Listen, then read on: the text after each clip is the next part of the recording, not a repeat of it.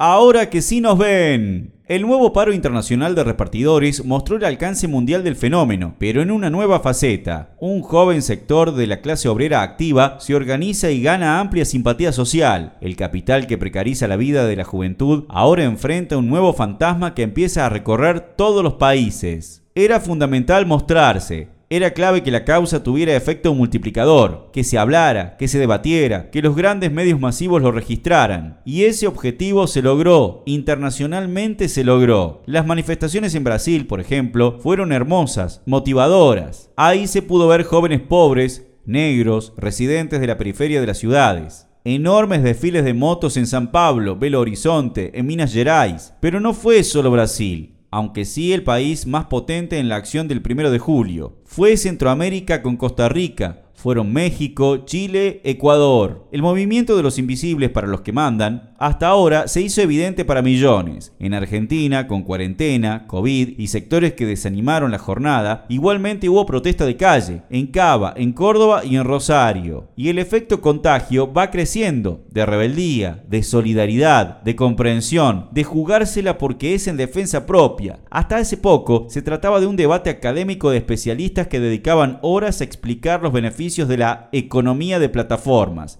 A partir de ahora, el tema es la rebelión de la juventud precarizada. Empieza otra etapa, arranca otra historia, internacional y desde abajo. El vampiro y la tecnología 4.0. Alguien escribió alguna vez que los empresarios y su capital son como vampiros para la clase obrera. Viven de chupar la sangre de los trabajadores que explotan. Sin eso, son nada. Están muertos. Lo que se llama economía asociativa o capitalismo de plataformas son en realidad modalidades de trabajo precarizados, utilizando el recurso de la tecnología digital como un medio para hacer un gigantesco negocio. Están las plataformas que recolectan de la huella digital de sus usuarios información para vender publicidad, Google, YouTube, Facebook. Otras suman suscriptores pagos, Netflix, Spotify, o bien hacen logística y comercio electrónico, Amazon Mercado Libre. Las que nos interesan en particular a nosotros son las plataformas de servicios que conectan clientes y colaboradores. Son los casos de Rappi, Globo, Pedidos Ya o Uber Eats. Lo primero para explicar y entender su multiplicación son varios factores que confluyen. El capitalismo funciona en base a tener más y más rentabilidad todo lo subordina a eso, usa todos los medios para ese objetivo. Analicemos cuatro de esos medios, la desocupación, la juventud, la migración y la digitalización social. No son las plataformas, es el capitalismo. Con el COVID se amplificaron fenómenos de distinto tipo. La desocupación es uno, en especial en la juventud. Esta realidad no es un accidente del sistema, funciona con la necesidad de tener desocupados. Ese recurso es usado para bajar el salario ofreciendo trabajar en condiciones de mayor explotación. Si en tiempos de normalidad, sin pandemia, para la juventud la forma de integración laboral era precaria, ahora con la crisis de la economía para una mayoría de jóvenes, las empresas de reparto son una salida accesible para sobrevivir. El sistema utiliza ese ejército de reserva laboral enorme y mundial. Las migraciones son otro fenómeno que ofrece el negocio de las apps un recurso para tener rentabilidad. En Argentina, pero también en países centrales de Europa como Inglaterra, Francia, España o incluso Estados Unidos, los jóvenes migrantes son la base de la precarización laboral. Sin perspectiva en un país extraño, sin red social familiar ni nada, lógicamente son un blanco fácil para la precarización. En algunas empresas como Rappi o Globo en nuestro país son directamente mayoría. La digitalización social es mundial. En el mundo hay 5 mil millones de teléfonos celulares. Solo en nuestro país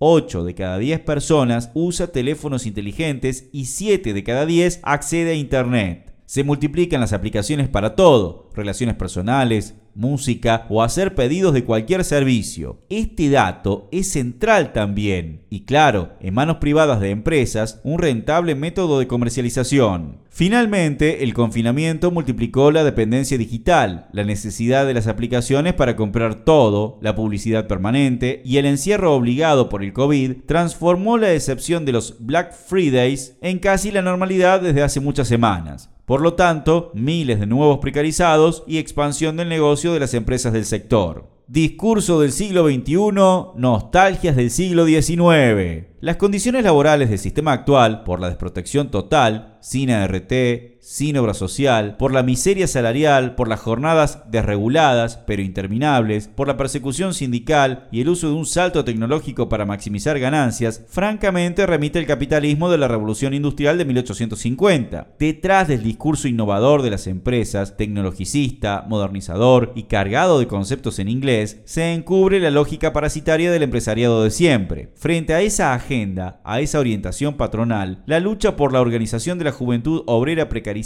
da pasos en todo el mundo. Un gran dirigente socialista decía que las huelgas y protestas obreras eran potencialmente el principio de la lucha contra todo el sistema. Los trabajadores aislados son carne de cañón para la esclavización patronal. Pero cuando la conciencia avanza a partir de la experiencia y se va cohesionando la acción de lucha, los capitalistas se espantan. En Amazon, el gigante del magnate Jeff Bezos el personaje más rico del mundo, tuvo huelga en su planta en Berlín. En California, antes en España y en Francia, la lucha de los trabajadores de las apps logró el reconocimiento legal como trabajadores. Hace semanas, en Seattle, se aprobó un seguro especial por COVID que reconoce licencia paga por enfermedad a cargo de las empresas para los trabajadores. Hay sindicato en Inglaterra, hay colectivos que se organizan en Brasil, México, Centroamérica y los Riders por derecho en el Estado español. Hace pocos días se realizó la primera conferencia global de trabajadores de plataformas digitales. Es decir, la vitalidad de este sector del movimiento obrero joven crece, avanza. En Argentina tenemos el desafío de escalar en la misma dirección. No perdamos un minuto más. Que vengan de a uno. La semana pasada, en el Congreso Nacional, se aprobó la llamada Ley de Economía del Conocimiento. En concreto, esa norma, detrás del nombre ampuloso, oculta beneficios para Mercado Libre y otras empresas del sector. Van a pagar 70% de carga fiscal al Estado ese proyecto, impulsado por el kirchnerismo, digámoslo, otorga el doble de los beneficios a las patronales que los que estipulaba un proyecto del macrismo que fue bloqueado el año pasado. Según se supo, además, el proyecto tiene el propósito de seducir al gigante Amazon que estaría previendo invertir en América Latina para instalar un centro de operaciones. En definitiva, en un mundo como el que vamos, con más desocupación, la agenda de la política tradicional es más beneficios para las empresas y más precarización para los trabajadores. En ese camino es fundamental saber de qué lado de la mecha está cada uno. Los empresarios, los dirigentes sindicales y todos en la política tradicional, macristas y kirchnerismo, están de un lado. La juventud que pedalea, que trabaja en los fast food, que calza la vincha en el call center, en fin, que rema y rema para sobrevivir, está del otro lado. Es tiempo de tener nuestra propia organización, nuestro propio programa, nuestra propia perspectiva. No dejemos a nadie tirado. Si ellos traen más precarización, los esperamos más conscientes que nunca. Que vayan viniendo. Acá estamos. ¿Por qué organizarte con nosotros? Es lógico que muchos compañeros repartidores, pero también en los fast food, en los call y otros sectores, se pregunten legítimamente ¿por qué me tendría que organizar con ustedes? Por lo tanto, queremos dar algunas razones, algunas bases de la organización de precarizados que proponemos. Porque nadie se salva solo contra el individualismo, contra toda esa porquería del emprendedurismo y el pisarle la cabeza a los demás. Para nosotros es todo lo contrario, confianza en los otros compañeros, solidaridad de clase, porque somos eso, de la misma clase, orgullosamente trabajadores, y por lo tanto tenemos que luchar colectivamente, porque esta pelea es internacional, las empresas son globales, su plan precarizador es así, abarca todo el planeta y tiene la misma receta para un país o el otro. Nuestra respuesta tiene que ser del mismo alcance, bien internacional. Esto también justifica organizarte con nosotros, porque somos trabajadores, no socios. Reclamamos todo. En las apps, aumento al 100% por pedido. ART, obra social, días de descanso y vacaciones pagas, contra el sistema de puntajes aberrante, o en los fast food porque paguen sin descuento, por licencias por COVID al 100%, en los call centers, encuadramiento sindical en el convenio de la actividad que realizamos, en todos los rubros, jornadas de 6 horas, 5 días, con salario equivalente al costo real de vida. Al final, trabajar para vivir, no a la inversa, porque luchamos por la unidad de todos los precarizados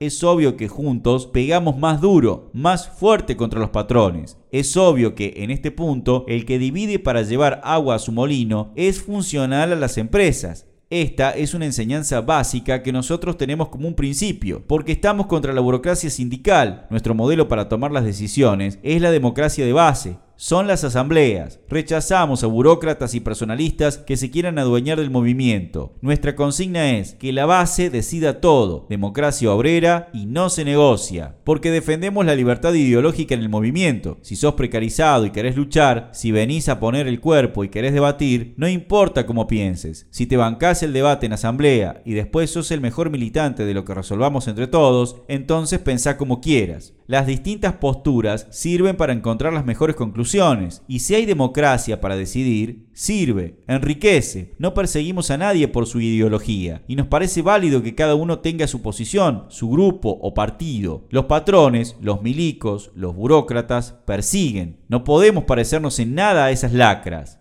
porque proponemos ahora coordinadoras de lucha. Es lógica la desconfianza en los sindicatos de muchos compañeros. También es cierto que necesitamos una herramienta propia, nuestra, y a la vez que el problema no son los gremios como tales, sino más bien sus dirigencias burocráticas y vendidas. Proponemos que ahora, en lo inmediato, todos los sectores precarizados, sin discriminación de ningún tipo, nos agrupemos en coordinadoras de lucha bien democráticas, bien plurales, en el camino de que nuestro movimiento cristalice en la forma organizativa que estratégicamente discutamos entre todos sin descartar un sindicato propio, porque somos rabiosamente anticapitalistas, antipatrones. Los patrones buenos son como los reyes magos, no existen. Nuestra visión es por la independencia de los trabajadores sin patrones. Las empresas no funcionan ni por la tecnología ni por los dueños, funcionan por nosotros, porque sin nosotros no se mueve nada. Los patrones, todos, viven del esfuerzo nuestro. No los necesitamos, porque no tenemos nada que ver con la política tradicional. Los empresarios hacen todo lo que hacen porque en los gobiernos y en las oposiciones tradicionales los dejan. Por eso pensamos que la juventud tiene que hacer su política anticapitalista, socialista. Ahora nos toca luchar por todos nuestros derechos inmediatos, elementales contra patrones y gobiernos, pero la verdad es que el problema es el sistema entero. Por eso nuestra bandera es la unidad con toda la clase trabajadora para tener nuestra propia organización política y con una perspectiva, el poder obrero y popular para los de abajo, los que nunca gobernamos en Argentina.